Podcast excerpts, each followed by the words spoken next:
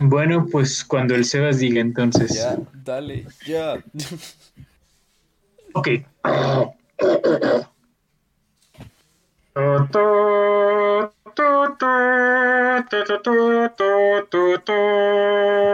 Pa, pa, pa.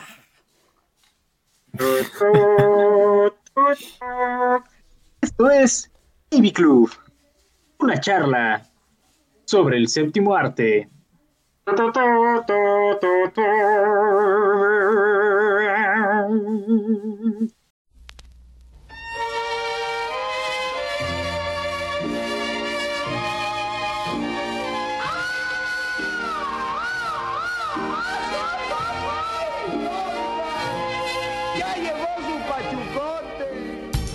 Hola, ¿qué tal? eh, gente bonita, muy buenas eh, tardes, noches, días, o sea la hora a la que nos estén escuchando. Les damos una cordial bienvenida una vez más a esto que es el AV Club, una charla sobre el séptimo arte.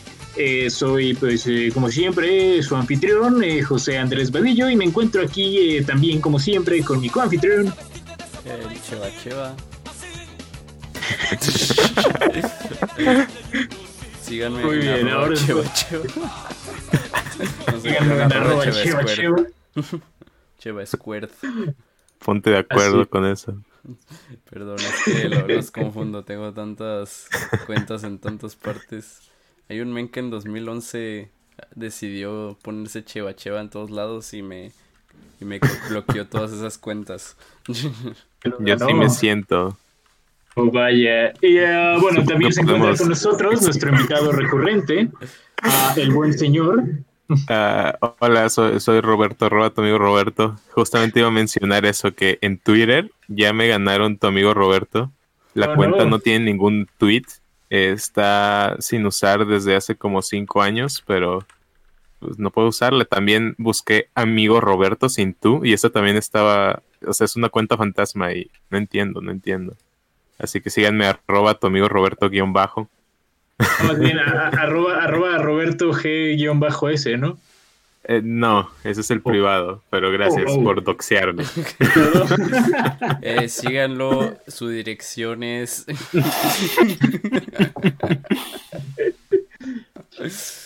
Chale. Ok. am, y pues sí, el día de hoy estamos aquí eh, para hablar eh, acerca, bueno, como siempre, pues estamos aquí para hablar acerca de cine.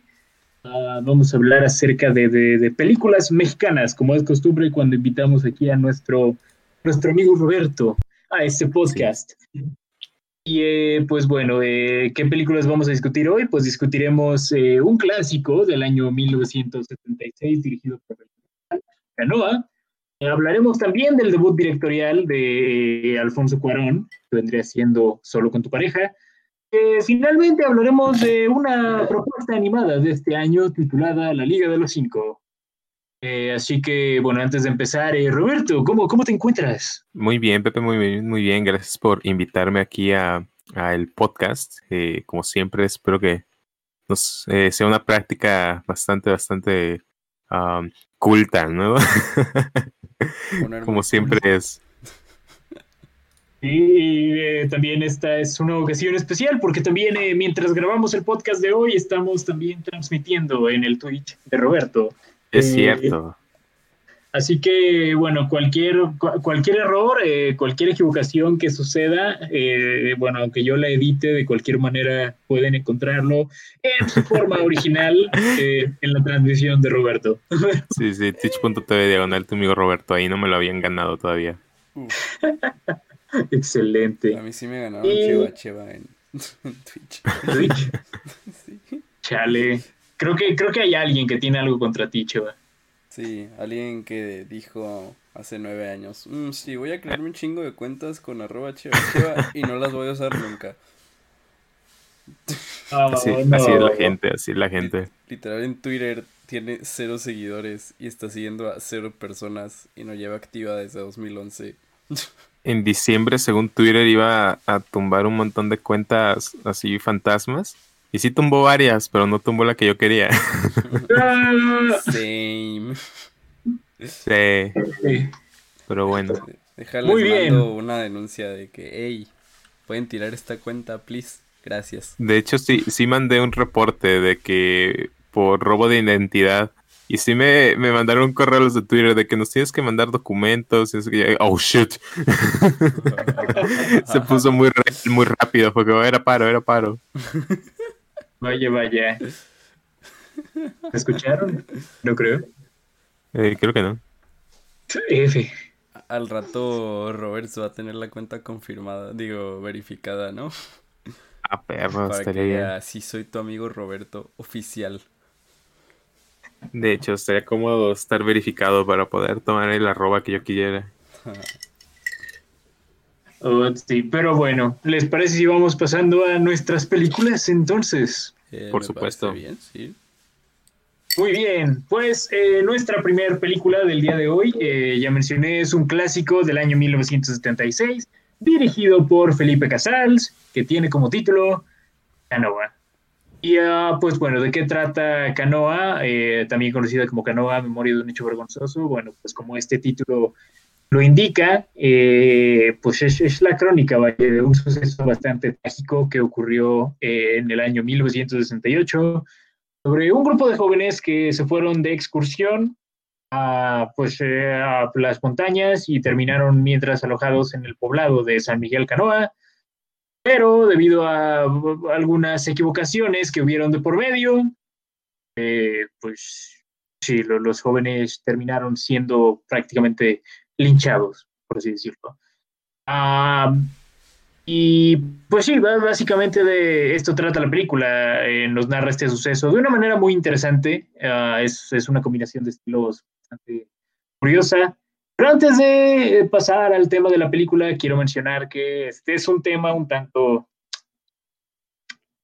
rudo, es, vamos- eh, creo, creo que es algo más serio pues de lo que solemos discutir aquí en el podcast. Am, el año 1968 fue un año eh, relativamente trágico en la historia moderna de este país. Muy infame, sí. Sí, es, es un año muy infame, eh, fue, fue un año, pues, de nuevo, con muchos sucesos como este. Digo, está obviamente la matanza de Tlatelolco, el más recordado de todos. Ah, pero sí, digo, fue un año de inconformidad política, muchos eh, estudiantes, pues, eh, eran los que hacían saber sus, eh, su inconformidad, pues, con, con la política. Estaba todavía el PRI al mando, llevaba, pues, prácticamente toda nuestra ah, historia independiente a cargo, el PRI. Y eh, sí, pues eh, hubieron mucho, muchas manifestaciones de estudiantes de por medio.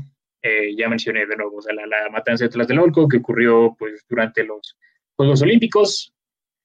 Y este fue otro suceso también relacionado pues, con eh, estudiantes. Eh, digo, aquí básicamente lo, lo que nos muestran es personajes que son confundidos con estudiantes y como resultado, pues terminan pagando las consecuencias. Y sí, este es, en ese sentido, es, es una película bastante ruda de ver. Sí, es muy, muy delicado el tema. Sí, Es, es, es un tema bastante delicado. sí, es un tema que a día de hoy sigue sin resolverse aquí en México. Mm. De hecho, Pero sí, definitivamente. de hecho la A UNAM tiene, tiene reputación de que tiene más protestas que clases. Sí, también me- mencionamos, mencionamos un poco de eso también eh, eh, cuando discutimos güeros hace, hace un par de Cierto, meses. cierto. Sí. Am, pero sí, sí, sí, no, y eh, sí, o sea, es, es, un, es un tema, pues, que es muy delicado aquí en México y, pues, eh, como ya mencionamos, fue un año muy oscuro en nuestra historia. Pero bueno, pasemos a hablar de la película en sí, eh, no tanto así de lo que, de lo que pasó, solo me pareció que era importante, pues, contextualizar. Sí, por Ah, supuesto. Además, Sí. eh, pues de la misma forma, creo que me, me gusta mucho que la película empieza de manera similar en ese aspecto, que mm, eh, no, no es un, la cronología de la, de la película, la línea del tiempo no es, no es lineal. Eh, me gusta que al principio eh, hacen un buen trabajo así como contextualizando, incluso si no, no sabes bien qué sucedió, eh, te explican qué, qué es canoa y pues empiezan con, con la escena esta en la que están los, los periodistas, ¿no? Y, o sea, te da como un breve resumen de qué sucedió como para eh, llamar tu interés, yo creo, como que desde el principio. Sí, sí o sea, te- es, es una decisión bastante acertada, pues, la que tomó Felipe Casals, pues, empezar la película así. Eh. Básicamente eso, o sea, sabes qué va a pasar, simplemente, o sea, aquí lo interesante es ver cómo llegamos a ese punto. Y pues sí, o sea, de, de- de ahí nos presentan estos personajes que de entrada también ya sabemos que les espera un destino bastante trágico. Eh, También eso es algo que hace muy efectiva la película, pues, o sea, la, la hace emocionalmente más resonante, creo yo, desde el inicio. Eh, Sí, por- eh, co- como mencionas, a pesar de, de que ya sabes que las cosas van a terminar mal, sigue, si- sigue teniendo esa tensión. Que me, me atrevo a decir que incluso tal vez no funcionaría igual de bien si, o sea, si la cronología fuera lineal. Sí, es muy probable, es muy probable. Demasiado Porque eso es lo que. Sí, es- eso es lo que lleva el suspenso, pues, de la, de la trama de esta película. Ah, y pues sí, es, es de- por eso mismo. O sea, creo que esta es una película que en todo momento eh, te tiene como la expectativa de, oh, vaya, ¿qué va a pasar? ¿Qué va a pasar? Oh, cielos. Ah, digo, especialmente si no tienes como que una conexión directa con lo que pasó. ¿Qué digo? Eh, para el momento en el que salió esta película, el suceso todavía estaba relativamente fresco. Eh, habían pasado ocho años, menos de ocho años realmente. Y sí, pero digo, no es, no es la única decisión interesante que toma eh, Felipe Casals con esta película. Creo que también hay, hay ciertos, eh, ciertas variaciones estilísticas que creo que ayudan también bastante. Eh, hay, hay partes de esta película que funcionan como manera de documental. Sí, de hecho, esto eso te iba a mencionar. Al inicio estaba sacado de onda porque no sabía si esto era un documental. Sí, yo también, yo también pensé que, que esa era, que, que esa era como la, la tra- trayectoria que iba a llevar la película. Aunque incluso, incluso en la segunda mitad también regresan a ese mismo formato ya después de que la historia ya está desarrollando y ya está terminando. Sí. Mm. O sea, creo que también es algo, eh, una decisión muy interesante, pues, y creo que añade bastante al realismo de la película. Funciona bastante bien. Sí, de hecho, Sí. podrías decir, o sea, te hace sentir como que todas las personas que están dando sus testimonios son personas reales. Exacto, o sea, es, es como si lo estuvieras escuchando de primera mano. Ajá. Sí, y aparte es como la, la manera en que salta a diferentes perspectivas, como cada quien te empieza a dar el contexto de, de todo, como que va armando las piezas. Eso está cool. Ujú. Sí, sí, y además, o sea, que creo que también se hace un muy buen trabajo como de eh, contexto eh, espacial, me gusta decirlo así. Ah, o sea, que creo que también cumple esa función, pues, el, el- la parte documental de esta película. Pues, o sea, t- también, pues, está todo este, este fragmento en el que te empiezan a explicar de, sí, San Miguel Canoa y, pues, todo lo que es el pueblo.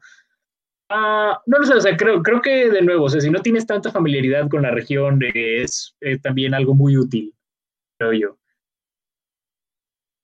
Y sí, o sea, que creo que lo mantienen de una manera lo, lo suficientemente interesante y lo suficientemente realista, pues, para que no se sienta demasiado fuera de lugar. Creo yo. Ah, Pues Perdón, Pepe, perdón.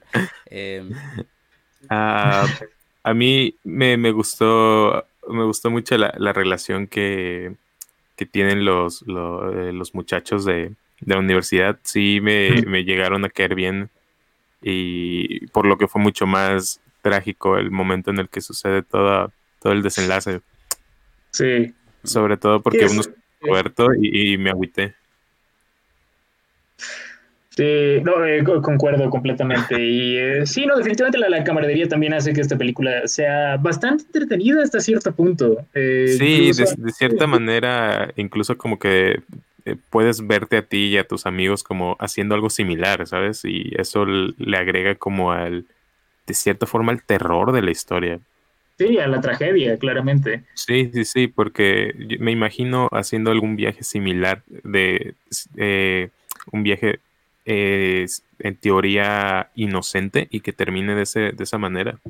Es algo que, que, que, que me da miedo, honestamente. digo, es, Sí. es la premisa de muchísimas películas de horror, ¿no? Sí, claro. Sí, la diferencia es que esta es una historia real, Esta es supongo. una historia real. Y una historia que sucedió no, no tan lejos de nuestras casas. No. No, exacto. Sí. También eh, hay Es como cierto si un nivel de crítica. alguien de nosotros dijera, "Mm, ¿por qué no viajamos a Oaxaca? Ujú. Algo así. Considerando pues que me nuestro gusta país pasando- Ah, dale. Ah, sí, sí, es que hay un foreshadowing que, o sea, está muy obvio, pero me gusta que está ahí cuando le dice uno de los, creo que es uno de los papás de los muchachos, Eh, que tenga cuidado en la montaña o algo así, que no, no vaya a ser la última vez que te vea o algo así. Que, no, Ah. foreshadowing, R. sí. Por cierto, va- va a sonar como que la, como que esta discusión está muy, eh, es- como que esta discusión tiene muchos spoilers, pero eh, no, o sea, realmente Sí empieza la película. Así empieza la película, o sea, empiezan diciéndote pues qué fue lo que pasó. Entonces, Sí, en la primera escena te, te cuentan todo. Sí. mm, Eh, ¿algún dato que se me hace, bueno, una mez- algo que se me hace cagado? Es la Sí. manera en que relacionan aquí cristianismo y comunismo.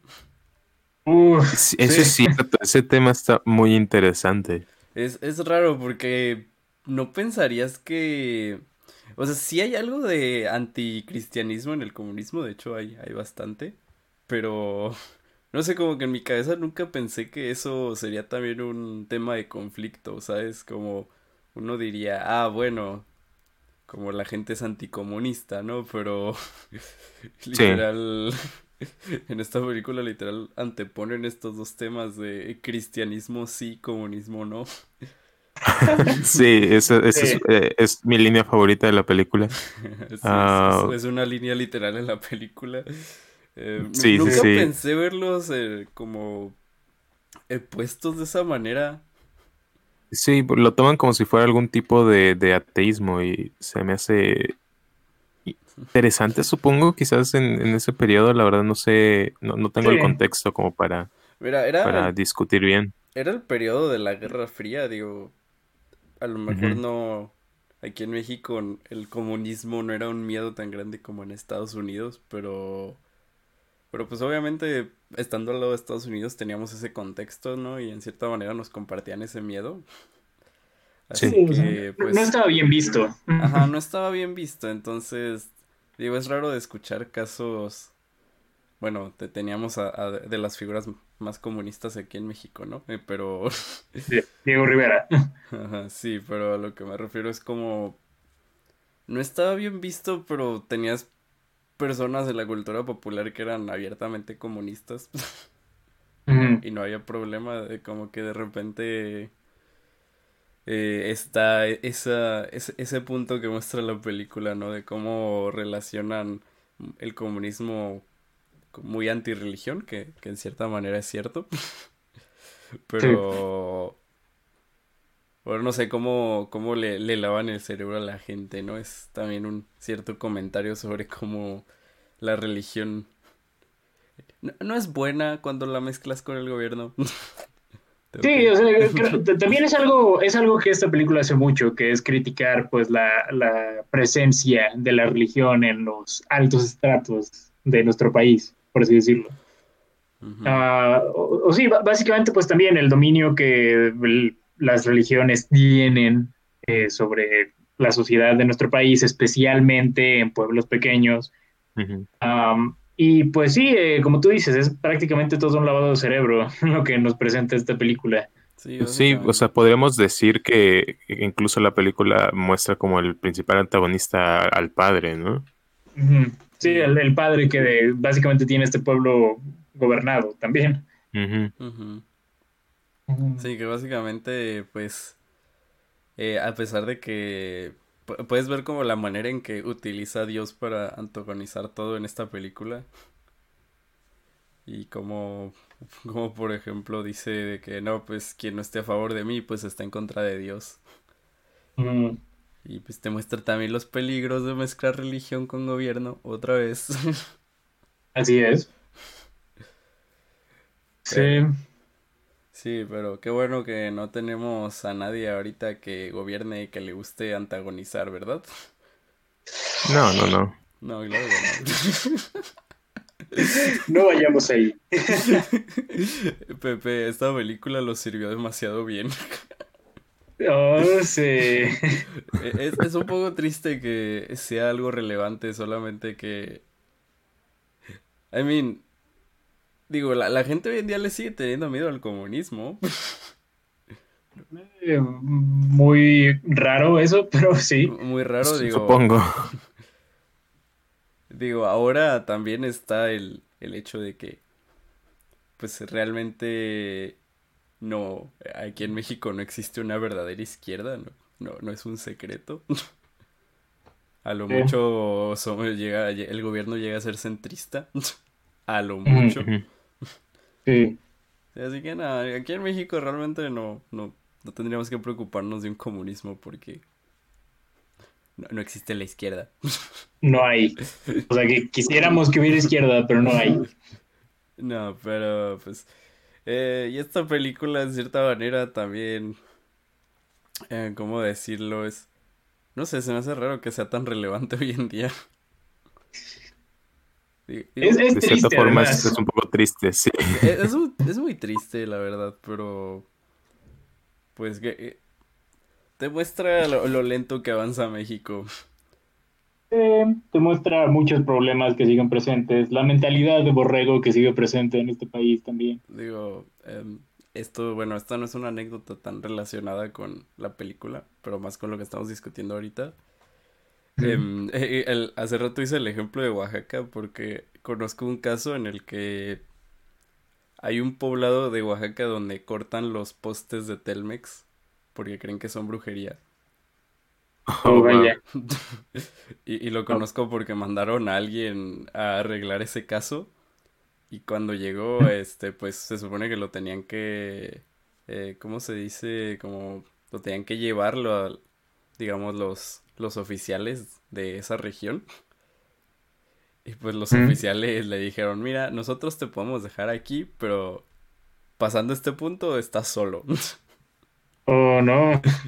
Y pues básicamente lo dejaron ahí, le dieron un chaleco antibalas y pues bien servido, ¿no? Y pues a día de hoy sigue, sigue con traumas ese men. Oh, Así que sí, em, sí, si esta película muestra algo es que pues aquí en México no es muy difícil eh, crearle miedo a la gente y que la vuelva violenta. sí. Ah, Vaya, vaya. Que viva mi país. México Amo a México. mágico. México mágico. La verdad, sí. México out of context. Chale. Me, me gusta cuando nos ponemos políticos en el Navy. Sí, se pone un poquito incómodo porque Un tampoco... poco. que- Me, me da miedo. Me da miedo a mí hablar de política, la verdad. A- a mí la también, verdad, honestamente. sí. Digo, honestamente tampoco crean que estoy No, diciendo todo no lo que creo. debería, pero, pero esa, esa es nuestro, nuestro eh, México actual, supongo. Sí, no, o sea, es, eh, por algo, de nuevo, por, por algo esta película todavía resuena y esos no son motivos relativamente, digo, no, no son motivos necesariamente buenos. No, pero mira, ahorita tenemos que hablar de política porque esta película es demasiado política. Sí, Eh, sí, sí, lo inherentemente. Sí, eso es como cuando hablamos de la ley de Herodes también. Ujú, sí. Sí. Digo, en esa película mínimo era una comedia y podíamos burlarnos, pero aquí es, es más Es, serio. es algo muy serio. Sí. Sí. Sí. Eh, ¿Qué, qué tal si mejor pasamos a datos curiosos que ya me estoy deprimiendo? Pues Ok, que no datos es- curiosos. No he encontrado tantos datos curiosos, o sea, no, no, no sé, o sea, la, la página de IMDb pues está medio vacía. Te Pues algo- ayudar, supongo. Eh, o sea, cabe mencionar que a- algo que cabe mencionar es que esta es una de las pocas películas mexicanas que están dentro del Criterion Collection. Ah, y no será la última vez que hablemos de eso el día de hoy, pero eh, sí, sí, es, eh, es una película muy aclamada. Liga de pues, los Cinco? ah, eh, de- spoiler. Oh, vaya. Ah, pero sí, o sea, acabo de mencionar, digo, también por eso esta película es pues una de las películas más aclamadas en la historia del cine mexicano y también tiene que ver con algo que mencionábamos eh, la, bueno, la, la sesión pasada de eh, cine mexicano, que fue lo de la segunda era de oro del cine mexicano, o también eh, conocida por algunas personas como la primera época de oro del cine mexicano. Si le preguntas a Felipe Casals, él te va a decir eso. Eh, los 70 realmente fueron la primera época de oro del cine mexicano, que no, no se producía tanto cine, pero pero el cine que se producía era muy bueno, habían propuestas muy interesantes. Esta película es una muestra de ello y de nuevo el trabajo de Felipe Casals y de varios otros de sus contemporáneos, dígase también, fue como alrededor de esta época que se volvieron, eh, pues um, se volvieron relevantes otros directores eh, importantes como eh, Ripstein, incluso también Jodorowsky fue bastante relevante en esa época. Hablando de gente con malas opiniones políticas. Eh, Hablando de gente con malas opiniones políticas. Um, pero, ¿qué más iba a decir de esto? Ah, perdón, ¿tú qué vas a decir? Ah, yo nada, tú continúa. Eh, pero sí, digo, fue una película muy aclamada, fue muy premiada. Eh, hay, eh, bueno, según la revista Somos del año 1994, eh, se rankeó esta película en el número 14, eh, de nuevo en este ranking de las 100 mejores películas del cine mexicano. Uh, también cabe mencionar que eh, pues estuvo bastante reconocida a nivel internacional. Eh, Felipe Casals ganó el Oso de Plata de Berlín, eh, obviamente pues en, en, el Festival de Berlín, ganó el premio especial del jurado. Uh, y también estuvo nominado al Oso de Oro, pero eh, perdió contra Buffalo Bills and the Indians or Sitting Bulls History Lesson de Robert Altman. Entendible. Entendible, es Robert Altman. Sí. Eh, pero sí. también cabe mencionar que esta película es parte del Criterion Collection, al parecer. Oh, sí. Sí, sí, como, como ya les decíamos. Y quería, quería checar en qué, en qué lugar estaba en la, en la lista actual de películas mexicanas, porque sé que, sé que existe una nueva versión, según tengo entendido. Échale control uh. Control F.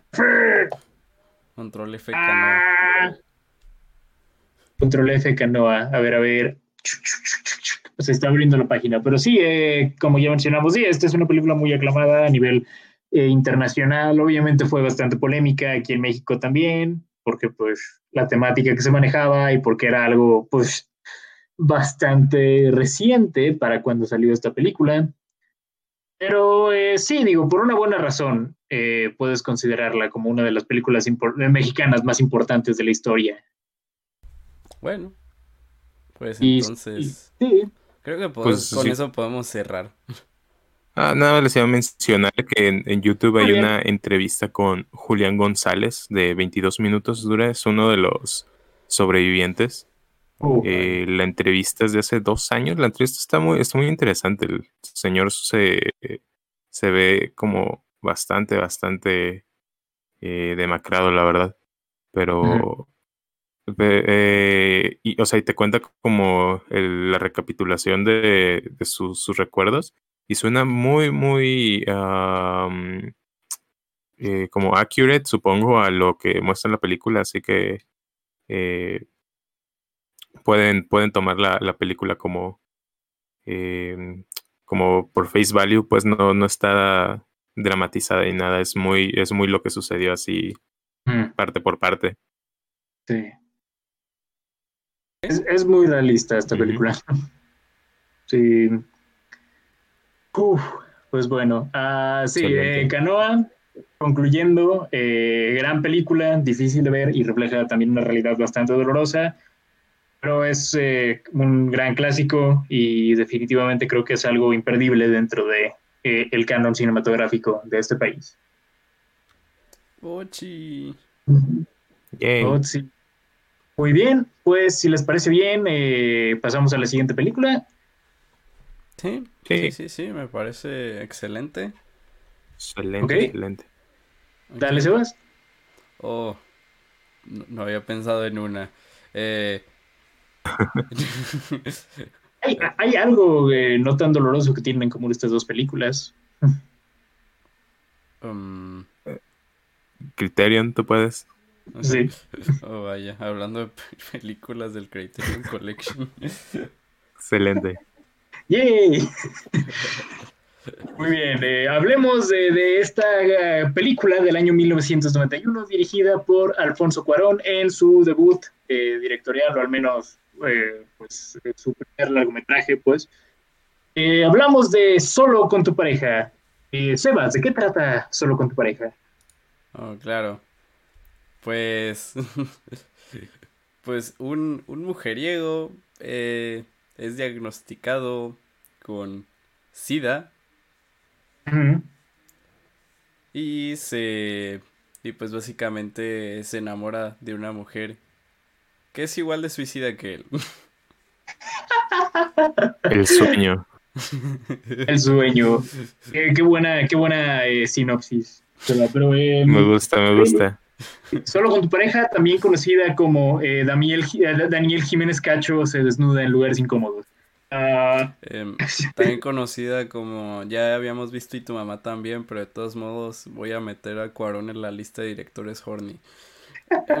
Pues mira, sí, yo también, esta es la segunda vez que veo esta película realmente, ya la había visto Oh, una wow. vez ya hace años.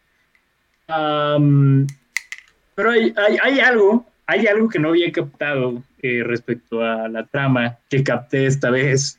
Ajá. se me hizo bastante interesante, es el hecho de que eh, Solo con tu pareja es básicamente una adaptación de Don Giovanni. No lo había notado la primera vez que la vi, pero digo, ya habiendo participado en una producción teatral de Don Giovanni, me doy cuenta de eso. Don Giovanni. Por- li- literal, en una parte utilizan eh, pues eh, uno, uno de los números musicales de la ópera.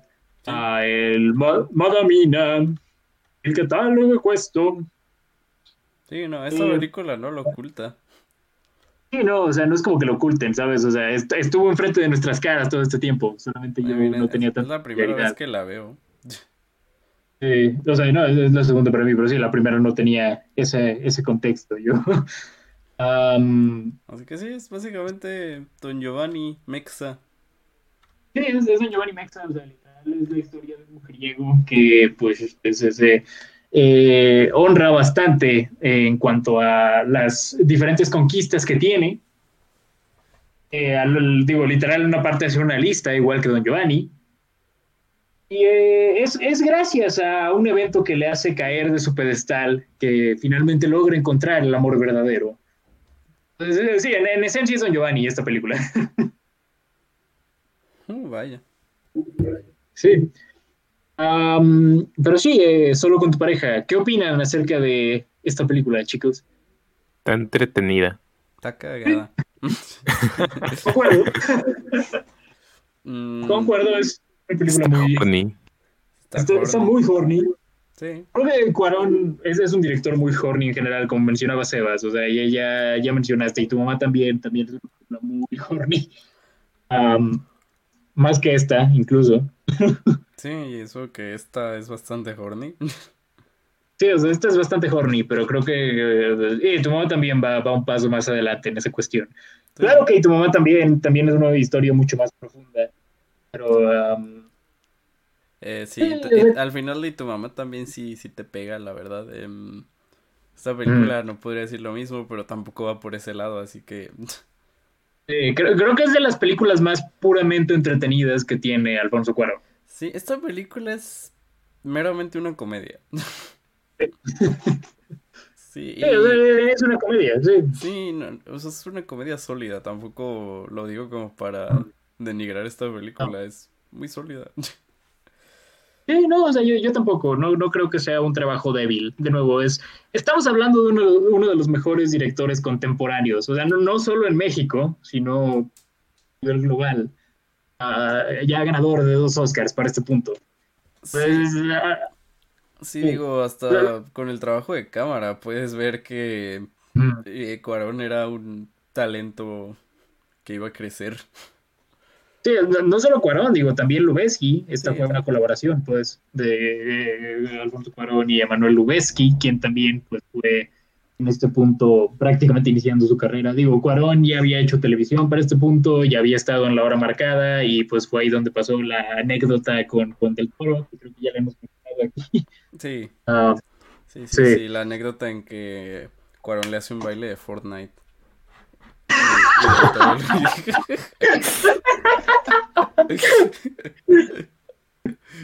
Suena algo que era Cuarón.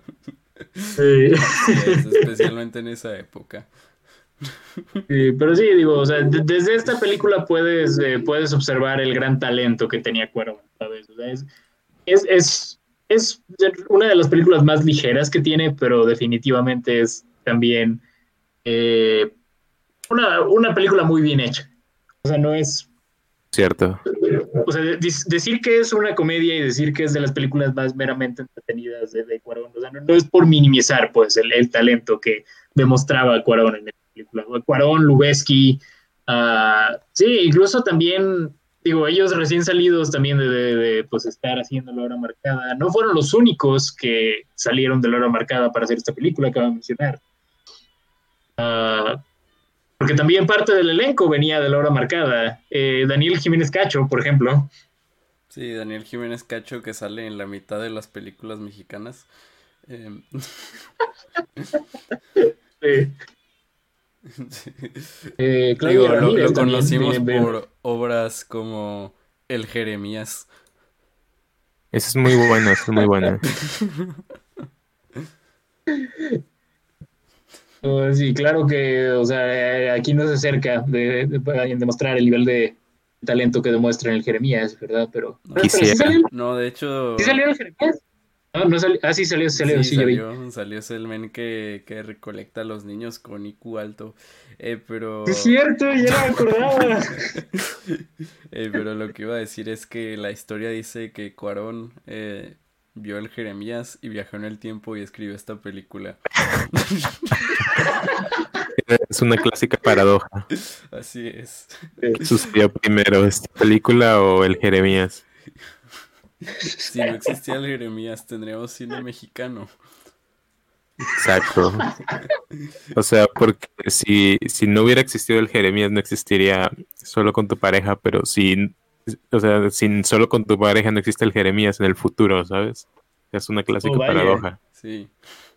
Lo que estoy diciendo es que el Jeremías e- es, es el abuelo de solo con tu pareja y solo con tu pareja es el abuelo del Jeremías Al mismo tiempo, sí. al mismo tiempo, así es. Em, Pues muy bien, muy bien. Probablemente somos de los críticos más importantes de México. Interesante, i- i- interesante paradoja la que plantean aquí. Sí, sí, muy buen análisis, muy buen análisis de esta película. Sublime. Sí. Sublime. Ah, sí. Ah, también digo, en esencia esta es una película sobre, sobre un idiota cuyos impulsos sexuales eh, terminan afectándolo más de lo que lo benefician. No sé, no sé si era la época, pero, o sea, no me imagino eh, que sea tan aceptable hoy en día, pues no, no usar eh, no. anticonceptivos. Sí, no, o sea, probablemente Eh, no, ahora que... El sujeto y las, las chicas de la película lo, lo aceptan muy, de una manera muy eh, natural, supongo, que a mí me sacó de onda, pero quizás en ese contexto de ese entonces no era algo raro. No sé, la verdad. Digo, me- me sacó más en de ese, la- en contexto todavía estaban lidiando con muchísimos problemas del SIDA. Sí, que es también lo que iba a mencionar, pues el, también la, en cuanto a la temporalidad de la película, también el, el SIDA pues era todavía, eh, pues estaba en un punto bastante fuerte, digo, no, no digo que el Sí, SIDA sí, haya sí. desaparecido de nada, pero finales de los 80s, principios de los 90s, pues era un punto en el que, eh, pues sí, o sea, la, la- el SIDA estaba, el, el temor hacia el SIDA pues era bastante eh, grande. así Sí, y, El- y el SIDA además era el equivalente a lo que ahora vivimos con el coronavirus en esa época. creo, pero Ah, pero, pero sí, o sea, la película de todas maneras, pues lo hace muy claro que es como algún tipo de como lección o enseñanza acerca de eso, así que supongo que es necesario que los personajes sean así de como desinteresados en ese aspecto. Eh, Sí, sí, Es- es exacto. nuevo, es- es- imagínate que esos personajes hoy en día no usarían cubrebocas. sí, básicamente. Supongo que sí, supongo que sí. Y en la prueba del coronavirus le pondrían que salió positivo y el vato se suicidaría. Me voy a suicidar. Me voy a suicidar. Supongo que puedo ver el paralelo. Sí, sí, sí. Sí, sí, sí. En cierto sentido, o sea, eso, eso hace que esta película sea todavía bastante relevante, entonces. De, de cierta forma. En cierta manera, digo, cambiando varios contextos, pero sí, básicamente te enseña Sí. que pues, la gente debe ser más responsable acerca de su salud y la de otras personas. Ciertamente, ciertamente. Correcto. Eh, no, no salgan así como este personaje no debió haber estado con tantas parejas sexuales Sin usar condón. sin usar condón. Exacto. Siempre, siempre que salgan a la calle, usen condón para salvarse del coronavirus. Mean, Es muy importante. ¿tú crees que el virus puede pasar a través de un condón? No lo creo. supongo que no, supongo que no. No digo, creo que Ese es un tampoco buen el, el oxígeno, ¿verdad? Pero Deberíamos avisarle a los a la OMS para que se ponga al tiro con eso, ¿no? ganamos el premio Nobel de la salud en medicina. ¿Acaso acabamos de encontrar la cura para el coronavirus? Así es. Me imagino que sí. Sí, porque la, Excelente, la- vacuna nos va a convertir en robots. Code real de Pati Oh. Navidad. Eh, Out of context México.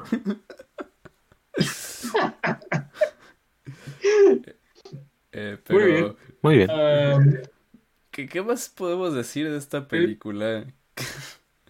Em, Um, pues, te puedo decir que la disfruté más esta vez que la primera vez que la vi, ah, honestamente. No sé, creo que la comedia me pareció más efectiva esta vez. Que, que es, es, una, es una película muy bien escrita. sí, está Puedo mencionar eso. Sí. bastante bien escrito. um, el, el primer um, el primer acto se me hizo bastante cliché y aburrido, honestamente, cuando está brincando de ventana en ventana. Ah, no lo sé, pero para mí esa es la mejor parte. Hon- Honestamente, pensé que iba a suceder algo como que la gente iba a voltear arriba y pues el men traía una toalla, entonces Sí, supuse. Sí, yo también yo, yo iba a ser, iba a tener. Ah, pensé que iba a tener como algún final más humorístico, supongo. O- sí, esa, ese primer acto se me hace muy aburrido. Dura mucho, dura casi el primer tercio de la película. Ah, pero una vez Digo, que es eso, el primer acto. Bueno, sí, o sea, sí, o sea, pero no se siente como. de la película, pues, este, sí, es, es el primer Sí, acto. sí, sí. pero Me refiero a que todo ese, eh, todo ese arco, o ese- esa línea, no sé, como que no debería durar un acto entero. Ah, Mira, no sé, te digo, Pero- también es, es de esas cosas que aprecié más viendo esta vez, viéndola esta vez que la primera vez, porque también eh, me pareció bastante largo, pues, la primera vez que la vi, pero viéndolo una segunda vez creo que, o sea, ya sabiendo, pues, lo que pasa, no sé, o sea, creo, creo que es de mis partes favoritas de la película, honestamente. Sí, ah, para mí no, para mí esa, esa parte no me gustó, ya, ya me estaba dando flojera, pensé que iba, o sea, pensé que el- la película iba a seguir como ese tipo de clichés durante toda, to- toda la duración, pero afortunadamente no, afortunadamente ya que se termina eso, la, la película eh, agarró mi interés mucho más, ya una vez que, pues, que, que le dan su prueba y todo, ¿no? De, de- de hecho, o sea, yo, yo me atrevo a decir que, eh, o sea, lo- lo- hasta cierto punto, o sea, y no, no es por minimizar el impacto, pues, de- del final de la película, pero hasta cierto punto lo, lo que menos me gusta de la película es, es el tercer acto. Oh, vaya, estamos Sí, en el un tercer, conflicto. eh, el final sí también, también creo que es, es un poco, un poco débil, pero Ah, sí, sí lo es. O sea, no, no, no digo que no me guste, pero sí digo que, o sea, si tuviera que elegir entre los tres actos de la película, definitivamente, o sea, para mí el más débil es el tercero. Lo dices Sí, por no, las sí, sí, sí, posiblemente. hicieron en helicóptero.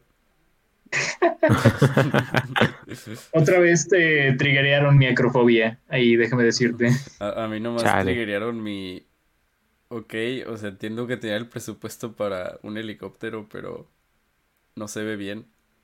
Sí, el Flash cambia- ca- se ve el cambio de una manera muy, muy, muy, eh, muy visible, supongo, Sí. eh, porque eh, al principio tiene las tomas así muy, muy buenas, ¿no? Que, que se mantienen durante toda la película y luego está la toma del helicóptero que está mal, o sea, está mal, ¿no? La verdad, no. O sea, sí entiendo por qué se ve así, porque pues están en un helicóptero, no va a estar muy estable, pero... Y es lo que había en ese entonces, Ajá, es pero lo que había, pero... Sí, no, y pi- piensen también en esto, o sea, no, No. pero o sea, pi- piénsenlo también así, o sea, no solo era lo que había en ese entonces, sino que también, eh, pues digo, Cuarón iba empezando también, o sea, no, no era como que fuera a disponer de un presupuesto muy alto, que digamos. Petición para que Cuarón vuelva a grabar esas escenas, pero ahora con un dron. Eh. Mira, si, si volviera a hacer la película hoy en día, probablemente lo podría hacer mejor. Bueno, o sea, no, no, no, o sea, hay cosas que tal vez no podría capturar tan bien, dígase, pues el mood de la época, las, eh, el temor hacia el SIDA de la época. yo Pero- que sí. pero comunicación técnico- de eso. Oigan, Es que Sí. para mí creo Cuar- que la falta de comunicación Roma. que hay, Sí, no, o sea, también eh, eso- no se puede replicar, por ejemplo. ah, bueno, eso sí. Mm. Sí, pero digo, Sí, digo, sí. o sea- Cua- Cuarón no es extraño hacer películas de época. em, y, Ah, y de nuevo, si, si volviera a hacer esta película, eh, muy probablemente tendríamos una toma donde eh, gira la cámara durante, alrededor de todo el edificio, luego se mete por una ventana, luego, luego sale por una oficina y luego vemos a estos dos personajes teniendo relaciones, todo sin cortes. pero es, es- es lo que yo te digo, si, si volviera, si volviera a hacer este, si, si volviera a hacer esta película hoy en día, probablemente podría ser algo más técnicamente, eh, Impresionante. técnicamente impresionante, o sea, al igual que lo que hizo con Roma, pues. Mm. Sí, o sea, Sí. yo, yo no dudo de las habilidades de Cuarón, solamente digo que esa película Sí, se ve sí. mal. Ah, sí, está bien, está bien. Ah, ¿Cuál sería tu cast para el remake de Solo con tu pareja? Ah, Omar Chaparro, Omar Chaparro. obviamente. Obviamente. ¿Y Marta Gareda es la, la vecina o es otra? No, Es es la, otra de la las Marta vecina Gareda es la hermosa. Sí, Ok, ok, sí, sí, sí, por supuesto. Por supuesto. Y ¿Quién, todo quién sería el, pues, amigo? hmm. Buena pregunta. Ah, estoy pensando, sí, sí. Que, que lo diga Mm, Damián. Alcázar. Mm, mm. ¿Quién, quién es un actor que podría quedar como el doctor, como el amigo del Sí, no doctor? sé, o sea, porque obviamente también podemos decir que Eugenio Derbez, ¿no? Ya, ya fue doctor una vez, pero no salió muy bien. Mm, Ay, miren, Eugenio Derbez seguro tiene química con Omar Chaparro. ¿Quién, quién dice que no? Supongo, supongo. Sí. Podrías meter a Regina Blandón en algún lado. También. Ah, Ciertamente sí. Ah, ah, Sí, podría ser la enfermera. Así es. Bueno, suena, suena mamalón. Oigan, ¿les parece si pasamos a datos curiosos? Ok. Sí, aunque igual tampoco he encontrado tanto. Todo lo que menciona IMDb es eh, lo del Criterion. Eh, pues sí, esta es eh, también una, una de las pocas películas mexicanas, pero además una de tres películas de Alfonso Cuarón que están en el Criterion Collection. Eh, no, no- no es muy difícil adivinar las otras dos. Um, Roma y, Sí. y Harry Potter y el prisionero de Azkaban, claro que sí. Sí, claro que sí. Sí, claro que sí. No, pues, Ah, pero sí. eh, ¿mm? ¿Cuál es la ¿y otra? qué más? Hijos del hombre. No, eh, y tu mamá también. Ah, sí, cierto. Ah, vaya. Ah, ¿y qué más Nice. podemos mencionar? Eh, este filme ocupa el lugar número 87 en la misma lista de las 100 mejores películas del cine mexicano, en las que mencionamos que Canoa era número 14. Ah, Ok, no. Veo por qué, pero al mismo tiempo no veo por qué, pero está bien. está, chido, está chido. Y eso, o sea, era relativamente reciente, esa lista fue del 94. Sí. Sí, o sea, Cuarón todavía no era como la bestia que es hoy en día. Ah, también cabe mencionar que, el- bueno, posterior a la realización de esta película, eh, eventualmente se, se puso una placa conmemorativa en la Torre Latinoamericana eh, frente a la filmación de Solo con tu pareja. Oh, ¿En serio? Sí, sí, hay, hay una, hay una foto por ahí, si quieren se las paso. Mm. He ido, pero creo que nunca, nunca me di cuenta de esa placa. Pues ahí está. Nunca he ido a la Torre tomaré en cuenta. De hecho, bueno, rara vez en mi vida he ido al DF. pero- sí.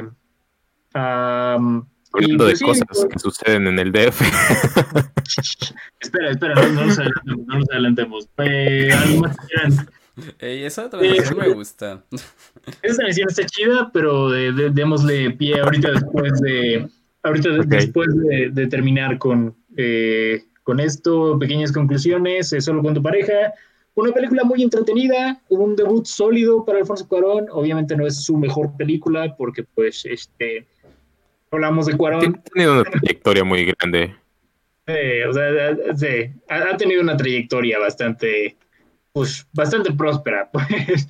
Sí, y no, Ah. no juzgué a nadie si dijera que esta es su película de Cuarón favorita. Creo que, que- Mm. eh, cre- creo que está, está muy bien hecha. Sí, es- está bien hecha, es de nuevo, es de lo más puramente entretenido que tiene Cuarón. Y sí, o sea, creo que, como ya mencionamos, es, es una película muy bien escrita, es un debut sólido. Y eh, me gusta bastante, de nuevo, la disfruté más esta segunda vez que la primera, a decir verdad. Estaba pensando que tal vez Chabelo podría ser el, el- el amigo doctor. Ah, que ta- también cabe mencionar, hay una parte en la que dicen que van al cine a ver la, la nueva de Kurosawa. Es cierto, Ah, es cierto. Quiero, quiero suponer que a la que se refieren vendría siendo esta película del año 1990, eh, Los Sueños, Dreams, que pues sí fue de las últimas películas de Kurosawa, Ok. solo, Sí. o sea, por la, cronolo- por la cronología me hace sentido que sea eh, Los Sueños, la película a la que se refiere. Tendría sentido, sí. Sí, en el, en el remake dirían, oh sí, Sí. vamos a ver la nueva No de... manches, vida tres. Oh, vaya. ¿La nueva de qué? Se me cortó. ¿La nueva de qué, Cheva, que dijiste? Vamos a ver la de Your Name. Vamos a ver Death Note con Nat Wolf. Vamos a ver Roma en Oh, no. 3D. Ah, perro. Oh, sí. Como lo quiso Cuarón. Como lo quiso Cuarón en una prueba de embarazo. Muy bien. Ah, está chida la Oh, plaquita, vaya. ya la vi. Órales. Sí. Está perrona. Muy bien, pues si, Vas a, parece, imagínate, eh, entras a un baño y ves esa plaquita, ¿qué haces? Ah, pues digo, no, sí tiene razón. Tienen que, los chavos de hoy en día están muy, están muy locos, son, tienen que, que hacer caso, sí. me persino. Pues ahora sí, Robert, te, te dejo la transición. Hablando de películas que toman lugar en el DF, como la placa de Solo con tu pareja que está en la Torre Latino. ah, la siguiente película de la que vamos a hablar es La Liga de los Cinco. Eh, la Liga de los Cinco es una película mexicana animada en desarrollo perteneciente al género de superhéroes, producida por Anima Studios y dirigida por Marvick Núñez. Eh, de Wikipedia. Sí, y que en desarrollo, ni siquiera, ni siquiera ha salido, está en desarrollo. Es como, pero si ya la vimos. Exacto. Y, y el siguiente párrafo es el estreno de la película fue en México el 10 de enero de 2020. ok, pero está en Ah, desarrollo. pero sí, está en desarrollo, pero ya salió, ya salió. Oye, de casualidad, ¿no Eh. te salió un ad de Liverpool? Ah, lo tengo minimizado, pero no, me imagino que me salió un anuncio Liverpool en esta página. ¿Sabían que Ah. esta película fue producida por Liverpool? ¿Ok? Em, yo ¿en verdad serio? no me di cuenta. Oh, vaya. Yo no me acuerdo hasta que lo mencionaste, porque no la volví a ver, la, yo, yo la vi cuando salió originalmente, pero pues supongo que les, les cuento el argumento que tiene aquí la página de Wikipedia. Ok. A ver. Eh, Chema deberá buscar la ayuda de los legendarios superhéroes de la Liga de los Cinco para rescatar a Dolores, su hermana secuestrada y detener los malvados planes del supervillano Tin Marín. ¿No se llamaba, ¿no se llamaba cara de niño? No sé. Sí se llamaba cara de niño, ¿no? Yo, yo recuerdo que se llamaba Tin cara de niño. Déjame ver si la versión en inglés del artículo tiene otra cosa. Ah, um, Babyface. de hecho, no solamente tiene a los cinco en el cast. Oh, Oh, vaya. Bueno, Sí, pues podemos hablar de la película. podemos, eh, mira, podemos. Puedo, puedo verla también la. eh, bueno, estoy viendo cómo se llama la. eh, bueno, el personaje según IMDb. A ver, estoy buscando. La página en inglés de Wikipedia dice Tin Marín. Tim Marín, no se llamaba Tim Marín. No, no, que está también, también IMDb lo tiene acreditado, sí. Vaya. ¿Qué- ¿En, en qué momento? Es un, ¿Cuándo? En el- un efecto Mandela. ¿Recuerdan que, que- que le digan Tim Marín en algún punto de la película? O sea, no, no la he visto en casi un año, pero no, no lo recuerdo. Yo tampoco. No. No, era cara de niño, se, se llamaba cara de niño. Te Oh, te no. creo. Dato Ok. curioso. Un niño se llama Tin Marín. Ok, bueno, pues digamos esto. Voy, voy, a, voy a empezar diciendo esto. Y am, Esto. esta película es esto. No, em, esta película es, eh, es probablemente el, el menos cringe que he sentido viendo una película de animación mexicana. O sea, Tendría, no malinterpreten. tendría que ser un, un top, pero es posible, es posible. O sea, no, no digo, o sea, no, no- no he visto tampoco todo lo- que no me dieron tanto cringe. O sea, digo, Es que voy a hacer la lista en, en el Letterboxd terminando esto. Películas, o sea, hay películas mexicanas animadas que no he visto, que, que fueron bien recibidas. O sea, no he visto Ana y Bruno, por ejemplo. Sí, yo también. Ah. Esa película duró una semana en el cine que nos queda cerca y valió. Creo que está en Prime la de Annie Bruno, ahora que lo pienso. Sí, sí lo está, creo. Creo, no, no me he dado el tiempo de verla, pero, pero Eh, sí. Creo que el cine mexicano está en Prime.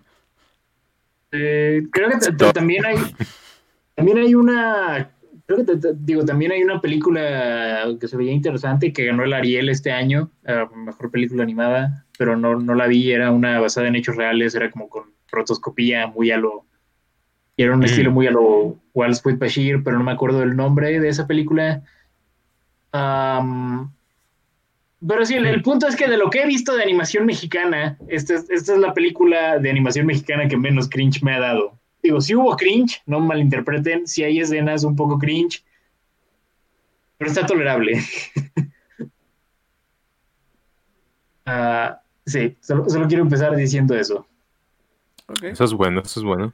sí. Sí. Eh, digo, esto no debería ser un cumplido, pero lo es. Ah, sí, Y digo, no es la primera vez que hablamos de animación aquí, en, en estos, en Mm. estos AVs de, de cine mexicano. Llevamos una racha de tres, ¿no? Esta sería la tercera consecutiva. sí, y esta es la Sí. primera que, que creo que podemos decir más cosas positivas que negativas. Sí. Me escuchar que tengan ustedes opiniones positivas acerca de la película, porque la verdad, como casi nadie la vio, o, am, no, no, no he escuchado muchas opiniones al respecto, pero me alegra que sean positivas, porque mi opinión también es positiva. Sí. Eh, es una película que me gustó, la, la disfruté, creo que em, el humor eh, corre esta como, como fina línea entre ser cringe, chaborruco, ¿sabes? Pero sin, sin, sin, sin cruzarla, como por ejemplo Bueno, cuando sí. hablamos de, La cruza a ratos. de, de Día de muertos, ajá. Sí, pero no la cruza tanto como Día de Muertos. Y de hecho, Sí, No, no, Día de muertos un brinco hacia el otro lado, ¿sabes? Eh, Mira, no, de vez que en cuando sí tiene su diálogo cringe, pero también algo que puedo decir de esta película que- que no tiene que no tiene Día de Muertos es que me hizo reír genuinamente. Sí, estoy- eso estoy de acuerdo, yo también, yo también. Hubi- Hubieron muy buenos Día de chistes Muertos por ahí. Día de Muertos fue y media consecutiva de, de sentir cringe. Digo, es- esta película dice la palabra cacotas Eso es cierto y eso es muy épico. En un contexto que me hizo reír. es, es que le doy crédito. Sí, o sea, le, le daré crédito también. O sea, creo que la comedia, la comedia está medio hit or miss, pero cuando, cuando pega, pega bien, ¿sabes? O sea, sí, hay, hay, hay partes muy divertidas en esta película. Ah, hay líneas también bastante ingeniosas. Me, me gustan algunos de los chistes con el robot, este, el robot mayordomo que cambia de, de, funcionalidad. Sí.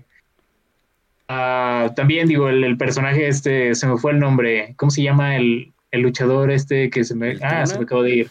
El Tuna.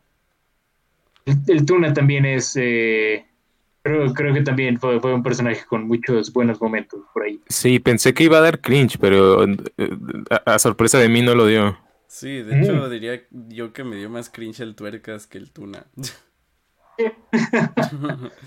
Puedo decir lo mismo. Creo que, creo que el Tuercas es posiblemente el personaje más cringe en esta película. No lo odié, pero... Sí, como que ninguna de sus bromas pegó para mí, pero el tuna sí tiene sus momentos en que está muy cagado. Sí. me, me gusta mucho una escena en la que tumba un baño portátil. Aparte el visual gag de esa escena. no es algo que esperaba ver en una película de animación infantil. Eh, Sí, no. Sí, sí, sí, muy buena escena, la verdad. Sí. Exacto. Creo que es una película que tiene sus momentos, sus Sí. momentos buenos. Incluso, ¿sabes qué aprecio? Eh, pues ¿Mm? nuestro personaje principal, el Chema, tiene, tiene ¿Mm? un poder bastante inútil.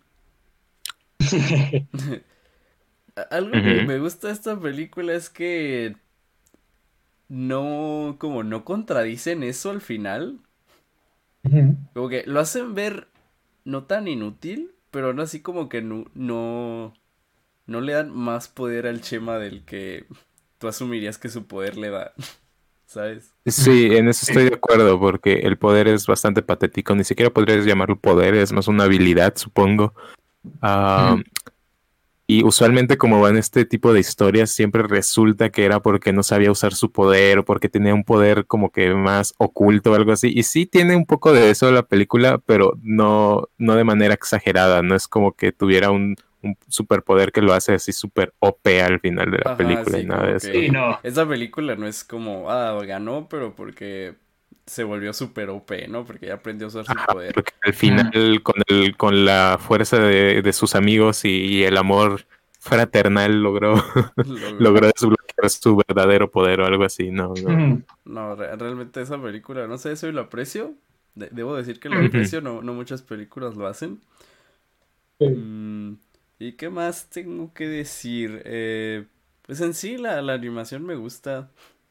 Eh, está bien, la animación. Sí, en eso estoy, estoy muy de acuerdo. Eh, algo que no me gusta a mí de las películas de Anima Studios es que siempre utilizan unos fondos renderizados en 3D que se ven muy fuera de lugar con, en contraste con la animación 2D que utilizan. Pero Como en esta película. Exactamente, el chavo animado es- una cosa súper fea. eh, en cuanto a los fondos. La animación está decente, no es gran cosa, pero los fondos están muy feos. Y en esta Mm. película todos los fondos están pintados a mano y se ven muy bonitos, Sí, no Sí. se ven fuera de lugar. Está, eh, están muy bien detallados, tiene un- una dirección artística bastante, bastante visualmente atractiva. Lo, lo y- pudiste haber detenido en Eh, tiene una dirección artística. exacto, exacto, tiene dirección artística. Y los, los personajes se mezclan bien con, la, con los escenarios, las paletas de colores son atractivas. Eh, Es algo que no puedo decir realmente de ninguna película de anima.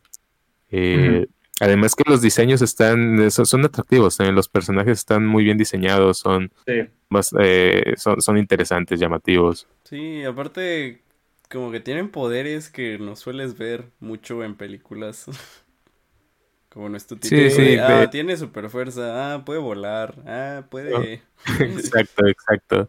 Buscaron que era lo algo original, algo distinto y, Sí. y eso se aprecia bastante. Sí, Tienen creo, creo que los, incluso me gusta como el toque mexicano que le ponen a cada personaje. sí, creo que los personajes eso. son lo, lo más interesante de la película, a mi parecer. Mm. Sí, Sí, sí, a mí me disfruto también mucho la mexicanidad que tiene la película, como dice Cheva. Eh, siento que eh, otras películas como por ejemplo Día de Muertos, me gusta hablar mal de Día de Muertos, eh, intentan, intentan incorporar esta mexicanidad, pero nunca lo hacen bien. No lo hacen Eh, en los nunca- lugares correctos. Exacto. Sí, sí, sí, ciertamente. Eh, yo, yo sí eh, crecí parte de mi, de mi infancia en la Ciudad de México y sí me, me, me hizo, sí resonó conmigo ese, esa, como, ¿cuál será la palabra? No sé cómo. De mexicanidad, o bueno, no, no tanto Sí, así, supongo que pero- sí, pero, ajá, pero en específico de la Ciudad de México. Sí, Ah. es, es una película muy DF. Mucho, mucho. Y, y, eh, no sé si, si todos los chistes quizás peguen para gente que no es de allá. Pero en mi caso yo, yo disfruté bastante como que todo, todo ese aspecto cultural. Y no, uno de mis personajes favoritos es la, la cabeza de Benito Juárez, eh, robot gigante.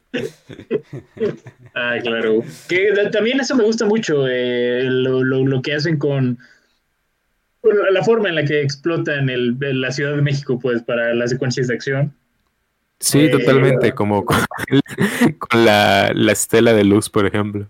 Sí, la estela de luz, eh, dí- dígase, bueno, me, me gusta llamarla la suavicrema, pero sí. Sí, La suave y- crema, la clásica suave tienen crema. un- incluso le hacen un mini roast. Sí. Finalmente sirvió para algo. Ah. Eh, Otra- de la película, la amnesia verdad. también. Ah, también. Mm. Esta película Oye. tiene sus momentos en que brilla. Digo, Mm. creo, creo que al final sufre de lo que muchas películas animadas sufren y es que tratan de dirigirse a un público infantil Sí, y a veces se dan mucho de ese lado. concuerdo. Sí. Sí, es como una, una pelea constante entre intentar ser más, más maduro, adulto y intentar mantener la, eh, pues la, el rating infantil, ¿no? Sí, es, Sí. eh, sí entiendo lo, lo difícil que es, pero pues al final es, esta película sufre de eso. Mm. ¿Qué más? Cuando lo vi en, en el cine, eh, al lado de, o sea, ya ves que es de esas veces en las que la sala está vacía y las únicas otras dos personas que entran se sientan junto a ti, ¿no? Sí. Ah, nos tocó sentarnos eh, al lado de una mamá y una niña. La mamá como millennial, como de unos treinta y tantos, y la niña como, no sé, unos ocho o nueve años. Eh, la mamá se estaba divirtiendo, la niña está odiando la película. Ah, sí, sí, sí. Así que sí, supongo que ese, ese ángulo infantil, quizás, no, no estoy tan seguro, quizás solamente esa niña odia la Pues- Ciudad de México, pero eh, Ah, ¿Qué madre? ¿Por qué, que- ¿Por qué tanto chilango aquí? pero, pero sí, no, eh, no estoy, no estoy, no estoy seguro que haya ah, rendido frutos eh, irse por ese ángulo, pero Mira, te, te puedo decir que este es el tipo de película que yo hubiera amado si hubiera salido hace, hace 13, 14 años. Entonces, si esta película hubiera salido como en la época de una película de huevos o de, La de la leyenda leyenda de Sí, probablemente en ese entonces te hubiera dicho que era de mis favoritas. sí, y más porque también esta película tiene un poco de mucha lucha vibes. claro, también. sí, sí. Eh. Tiene, tiene un poquito de eso, digo, no, obviamente no mucho, digo, mucha lucha es todo otro, otro asunto, pero Sí, sí, sí, es, es Ah, otro pedo, pero sí tiene algo de, de vibras. sí, me, me sorprendió que se fueran por, por el, pues, el hecho de que la lucha no es, no es real. no lo es. No, o sea, pues, pero me, me sorprendió pues que, que, que, que, que no se lo tomaran en serio, pero está bien, digo, eso también fue, un- fue algo que le añadió cierta comedia en cierta, Así en cierta es. forma. Am, sí, ¿qué más eh, me, me agradó de esta película? Pues, no, o sea, creo que en resumen es eso, o sea, creo que, creo que es el hecho de que es, es una película bastante creativa eh, y busca hacer algo diferente, pues, en, en cuanto al término de la animación. Hay cosas que se me hicieron un tanto clichés, y lo diré, hay Sí, aspectos sí. de la trama. Am, pero en sí, creo que es una propuesta interesante, pues, y luego, ajá, ¿qué pasó? Bueno, lo que yo también quería mencionar es que me gusta el villano. Pero luego la película decide cambiar de villano. Sí. Y O sea, no, es no, no es tan problema. buen villano, la verdad. Curiosamente es el la cosa menos mexa de esta película, el, el verdadero villano de Eh. esta película, y pues es lo peor. ¿Decimos su nombre o no? Eh, pues si quieres. El doctor vampiro. ¿no? Sí, el doctor vampiro. eh, no, Eso estuvo muy raro, estuvo muy raro eso. sí, no, no es tan, no es tan Eh. interesante como el villano que tenía originalmente la película. Que honestamente. eh, el, el ángulo de eso es que es como en referencia a las películas de, de luchas, pero se siente fuera de lugar. Sí, no, o sea, mínimo, si lo hubieran desarrollado desde antes, tal vez eh, no se hubiera Sí. sentido tan. Pero sí, la, la cosa es el- que creo que te lo, te lo avientan tan de repente que Ujú. no, no se siente que. Como es- que- Establecer su relación con los luchadores o algo, ¿no? Sí, incluso al- algo que tiene esta película es que el villano verdadero no se siente tan intimidante o hace tanta presencia como el, el otro villano, En Marín. el Tin Marín. Tin, Tin es más intimidante que el, del, que el Doctor Vampiro, déjenme decirles. Claro, no, o sea, igual sí me parece que es un buen villano. Lo que sí diré es que creo que también su arco es de esas cosas que también sentí que fueron un poco cliché, que está bien. Ah, Es esos clichés que la verdad no mm. me molestan. Eh, No, exacto, o sea, tampoco me molestó mucho que digamos. Ajá, o sea, Ah. no, no es original, pero tampoco es una queja para mí, ¿sabes? Es como... Sí, no. Está bien, mínimo. O sea, y lo hicieron bien, es un buen cliché. Sí, no, sí, concuerdo ahí. Pero no sé qué más tengan que decir. Mm, Liverpool es parte de mi vida. Es parte de mi kino. Muy bueno, Sí, muy bueno. sí. Hay- hay- para quienes no sepan, hay mucho product placement de Liverpool, neta. Sí, que, que se entiende. em, es difícil hacer animación aquí en México. Sí. Es difícil, es difícil. Y lo va a hacer más a partir de este año. Sí. Bueno, Por ciertas razones Ahora- políticas. lo bueno es que nos vamos a ir a. Canadá, ¿verdad? Eh, claro. Lo bueno, lo bueno. A que nos exploten. Sí. Va. I'm all about Pero, pero bueno, creo que podemos pasar a datos curiosos. Sí, digo, si, si es que encuentro. Um, Eh, Liverpool patrocinó esta película. Liverpool patrocinó. excelente dato curioso. Um, Yo pues, verdad no tengo datos curiosos. eh, solamente le- les puedo agregar que tengo una tar- tarjeta coleccionable de la Liga de los Cinco que me dieron los de Anima cuando eh, fui a verlos allá en el Pixelatul. Oh, Está, está perrona. Es de la, de la hermana, no me acuerdo cómo se llama la hermana, pero ¿Dolores? Dolores. Sí, sí. Y pues esa tarjeta me la dieron a mediados del año pasado.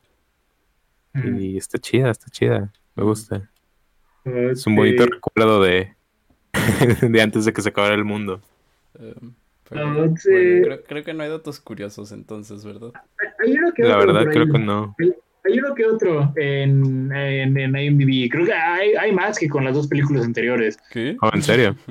Sí, es, es- es extraño. Ay, Sí, pues mira, la producción de esta película la considera eh, como la primera película de superhéroes hecha en México. Eh, Eso es cierto. sí. Supongo, digo, sí, o sea, no, no sé qué tan accurate sea, no sé si hay algún rincón escondido, alguna otra. Y digo, también depende de si cuentas las películas de luchadores como superhéroes, pero no, realmente no. Ok. Um, eh, eh, sí, o sea, te- se menciona eso, pues que es eh, legítimamente, pues, la, el, la primera producción de superhéroes de México. eh, hay, hay quien podría decir el Chapulín Colorado, pero digo, el Chapulín Colorado eh, eh, no, no es realmente un súper eh, en el sentido en que los personajes de esta película eh, tienen poderes sobrenaturales. Ujú. Ok. También eh, cabe mencionar que esta es la primera producción en 2D de Anime Studios, eh, des- eh, fuera de la franquicia de leyendas, desde el año 2012. Ok. Eh, la participación de Regina Blandón en esta película, que- quien, eh, Regina Blandón hace la voz del personaje de Dolores, se debe a que ella es muy fan de las películas animadas de Disney. Ok. Ah, sí. Y mm, ¿qué más podemos mencionar? Bueno, IMDb menciona también lo de las, las locaciones y monumentos de la Ciudad de México eh, como un dato curioso. Digo, ya lo estuvimos mencionando, pero pues sí sale el, el ángel de la independencia, eh, la, la, eh, ah, el, el cárcamo de Dolores también aparece aquí, José de Juárez, ¿qué más para el monumento a la revolución, claro. Así es. Ah, ¿Qué más aparece? Ah, el zoológico de Chapultepec, que también, pues es. ¿El Museo de Antropología sale? No recuerdo. Sí, sale el Museo de Antropología, de Sí, hecho. sí sale. Sí, ok, Sí, ok, Museo de- ok. De hecho, hasta tienen una. Bueno, parece una referencia a museo. Ah, sí, ta- también pensé en eso, en museo. Bueno, o sea, probablemente es una referencia al robo que hubo en el Museo de Antropología, pero yo pensé en museo, fue lo primero que pensé. Yo- no, de hecho, o sea, yo también pensé en museo. O sea, siempre que pienso en ese museo, pienso en la película. Museo. No hay una representación más kino del Museo de Antropología que museo. Exacto. Hasta la Liga de los Cinco. Hasta la la Liga Liga de los cinco, obviamente. Sí, sí. Pero claro. Pero bueno, entonces Um, creo que podemos concluir. Sí, creo que, creo que podemos concluir. Ah. Pasemos entonces a calificar estas películas. ¿Les parece bien? Sí, Perfecto. Muy, muy bien. Entonces, ah, bien, empecemos con Canoa. ¿Cuánto le damos a Canoa? Roberto, empieza tú. Eh, yo le daré un 8, creo que está muy bien hecha, creo que eh, es, es una, es una película muy, muy, muy, muy buena. Es, obviamente es muy, muy fuerte, muy, eh, toma temas muy, muy sensibles. Pero me, me gusta, me gusta en general, creo que es muy buena película. Ok. Me parece bien. Ah, Cheva, ¿tú cuánto le das? Ah, yo le doy un, un 9. Nice. ah, muy buena, políticamente relevante. Sí. Ok, eh, sí, no, personalmente yo le daré el 10, ah, básicamente por los mismos motivos que ustedes, creo que es una película muy buena, muy relevante, muy interesante, eh, tanto en cuanto a la manera en la que aborda los temas como en la realización misma de la película, pues creo que tiene muchas cosas muy interesantes. Y sí, definitivamente creo que es un clásico del cine mexicano. todos deberían ver, todos, todas las personas a las que le interese el cine de este país deberían ver esta película. Sí. Sí. Sí. Ah, muy bien, pasemos entonces a calificar solo con tu pareja. Eh, Roberto, ¿cuánto le das? Eh, le doy un 7 porque es una película muy buena, pero hay muchas eh, escenas que no me entretuvieron lo suficiente, supongo. Sí. Ok. Lo entiendo, lo entiendo. Ah, Cheva, ¿tú cuánto le das? Eh, curiosamente también le voy a dar un 7. Excelente. Oh, vaya, vaya. Em, sí, es una buena comedia, sólida. No, no es el mejor trabajo de Cuarón ni de lejos, pero sí, la disfruté. Mm. Mm. Ok. Pues, eh, bueno, yo la primera vez que vi esta película le di un 8, pero tras haberla visto esta segunda vez, creo que, creo que estoy considerando subirlo a un 9, honestamente. Oh, vaya. Based. Sí, Basado. digo, hay cosas que pasaron. Sí, no, hay, hay, hay, hay- eh, la verdad es así la disfruté bastante más esta vez. No sé por qué no conectó tanto conmigo la primera vez, yo sí reconocí que era buena, pero no sé, esta vez creo que me hizo más clic. Tal vez Una es vez que, por, por- una vez que te contagias Click. del SIDA, pues ya, ya es- eh, conectas mejor con ella, ¿no? Sí, claro, claro. No, y aparte, o sea, creo que, creo que también tiene que ver con, con Don Giovanni. O sea, Supongo, supongo. es posible que sea un factor. Pero Es eh, válido. sí, Sí, Sí, creo que- ¿Cómo, creo cómo que olvidar cuando nueve. Pepe apareció en solo con tu pareja y dijo, aquí estoy? Don Giovanni. Creo que nadie va a captar esa referencia, pero la tenía Nadie. que decir. No, Eh, la verdad nada, no. más, nada más si me conocen en persona van a captar esa referencia. Si me que- conocen en persona y si fueron a verme. Es que Pepe hizo... e- Esa era la actuación de Pepe en Don Giovanni, Yo era el comendador en Don Giovanni. el comendador. Y tenía que decir, aquí estoy. Aquí estoy. Sí. Pero sí, no, eh, la- solo con tu pareja es una muy buena película de Cuarón. Obviamente no es su mejor trabajo, pero es un debut muy sólido. Yo le doy, de nuevo, lo subiría mi 8 a un 9. Ok. Sí. Va. Muy bien. Y em, finalmente, la Liga de los Cinco. ¿Cuánto le damos? Eh, Roberto, ¿tú cuánto le das?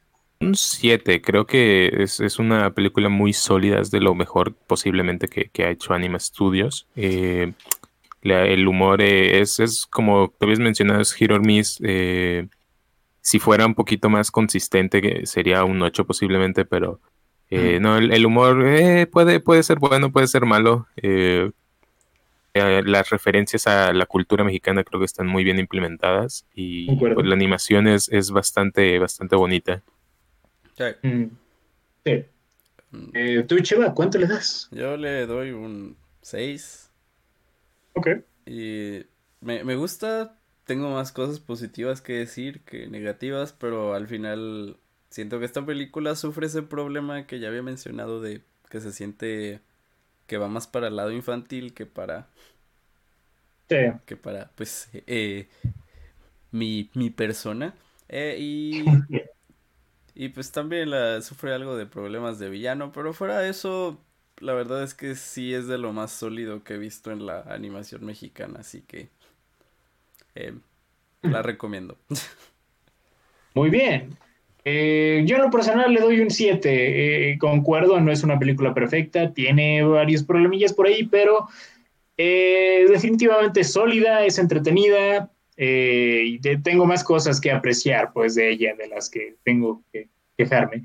Entonces, sí, sí, no, definitivamente es, es una película recomendable. Sí la, la puedo recomendar, digo, para, para chicos más que nada, pero digo, también grandes la pueden, la pueden pasar bien, no hay tanto problema. Sí, es una grata sorpresa. 7 de Ok. 10. Ok. Así es. Y pues bueno, creo que esto fue todo eh, por las películas del día de hoy. Pero eh, si les parece bien, podemos ir también seleccionando las películas que vamos, de las que vamos a hablar en diciembre. Eh, Eva, tú habías mencionado que querías hacer como este especial de nuestras películas favoritas eh, del Sí. cine mexicano, ¿no? Sí, películas mexicanas favoritas. Y pues yo puedo empezar, Amores Perros. Ah, claro, no, pues sí, era obvia esa. Sí. Muy bien, un, clásico, un clásico. Ah, tú, Roberto, ¿cuál quieres seleccionar? Es difícil porque no sé realmente cuál es mi película mexicana favorita, pero digo, ya hablamos del Jeremías, ¿no? Eh, ¿Qué más queda? Vayamos a hacer un análisis a fondo del Jeremías. un No, especial no, de no, tres por horas del. Jeremías. No, por favor. Escena por frame escena, frame. hacemos un breakdown. Ajá, exacto. Un breakdown de cada frame. Pero, ¿no, ¿no piensas No, en alguna favor. que sea tu favorita, Roberts? Ah, creo que se las voy a deber, la verdad, para... Eh, El- lo, podemos dejar la- como una sorpresa. Ok, va, va, Sí, va, me, me late, no. Es más, eh, nos dices por privado y nosotros lo revelamos hasta que ya salga la IV. ¿Te parece? Va. Sí, va, va, va. Va. ¿Tú, Va. Pepe? Pues para la mía, había contemplado, había contemplado hablar del laberinto del fauno. La cosa es que no es 100% una película mexicana. No, no lo es y me voy a ofender si dices que lo es. No, o sea, de- o sea, sí es una coproducción mexicana. No, no, no, o sea, sí hay parte de la producción, pues, de México y, pues, obviamente, del Toro. Pero, Pero no, eh, no es Sí, no. hecha en México con actores mexicanos. Exacto. Ay, no, sí. Es... no, eh, eh, es, es por eso que me lo dudaba, pues, porque sí hay producción mexicana de por medio, pero no es una película mexicana. No, no la llamaría una película mexicana, por lo menos no 100%. Entonces, miré por una clásica y diré Ajá. una película de Buñuel del año 1962, que es probablemente mi película favorita de Buñuel, El Ángel Exterminador. Por un momento pensé que ibas a decir una película de huevos. No, no, no, no, esa no es de Buñuel. Pepe de hace 10 años si lo hubiera dicho, ¿sí o no? Sí, fácilmente lo hubiera dicho hace 10 años. Eh, yo Pero- no hubiera estado molesto con ver película de huevos, though. No, una- tampoco. bueno, también podemos ver una película de huevos si quieren, o sea, no. Ah, Eh, eh, en No, no, otra no. ocasión, supongo. Eh, en otra ocasión podemos ver la, la trilogía. Eh, Ah, sería un buen especial, ¿eh? Sería, sería un buen especial. sí, pero me parece Ah. bien, me parecen bien las opciones. Queda pendiente la de Roberto. Entonces, Amores Perros y... Y el ángel exterminador. Ok. Y pues Robert ahí luego nos dice y ya el día del podcast sabrán qué es. Muy bien. Perfecto, perfecto. Pues eh, muy bien, y pues ya habiendo dicho esto, también queda pendiente nuestro próximo EVI. Hablaremos eh, nuevamente de puras películas del 2020. Estaremos hablando de algunas películas que vimos en el Festival de los Cabos. Eh, hablaremos de Wolf Walkers, Shiva Baby, Never Rarely, Sometimes Always. eh, y también hablaremos de Horse Girl, The Hunt y Dick Johnson is Dead.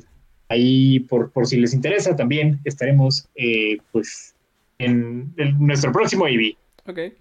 Pero bueno, ah, habiendo dicho esto, Roberto, muchísimas gracias. Como, si, bueno, bueno, bueno, como siempre que, que- ¿no? Eh, muchas gracias.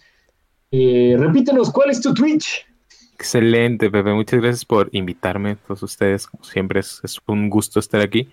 Eh, me pueden seguir en .tv diagonal tu amigo Roberto o en Twitter, eh, arroba tu amigo Roberto guion bajo. Muy bien.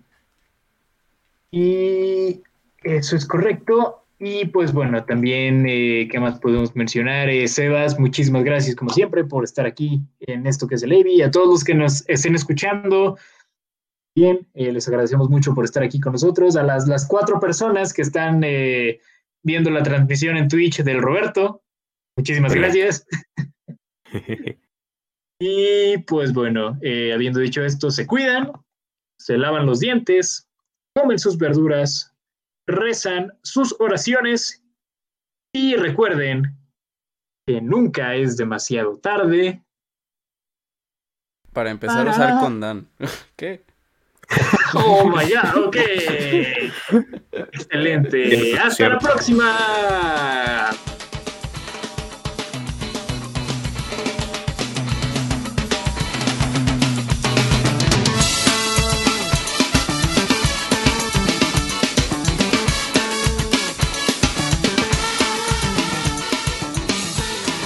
Esto fue Amy Club.